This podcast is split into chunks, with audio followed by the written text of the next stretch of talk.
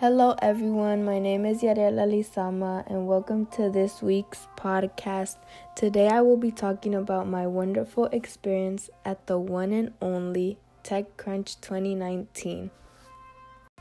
Okay, so first, I would like to start off by thanking my amazing computer science teacher, Mr. Butler, for making it all possible, even though he was a little late for the BART. But thank you so much. After waiting in line for a couple of minutes, as soon as I walked in, we got checked by security, and this led me to think that we were in a very safe and prestigious place.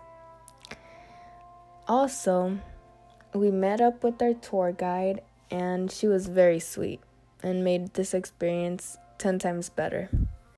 After that, they took us for delicious breakfast, and my assumptions were completely correct because my friends and I went walking around to almost every table asking about their business, what does it do, and we really took advantage of the opportunity that by the time we it was time to leave we had a bag full of business cards and other company merch that it honestly felt like we went on an informative shopping spree like literally finally we got to enjoy some guest speakers and i especially liked the first one because his energy made it fun and inspiring but what I really liked about TechCrunch was that I always felt welcomed at all times, and it really inspired my inner businesswoman to come out and create something that will completely transform our world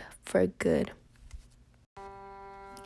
Well, guys, this is all for today. I hope you guys enjoyed listening to my podcast, and I really recommend you guys going to TechCrunch 2020 if you guys get the chance. Thank you. Bye.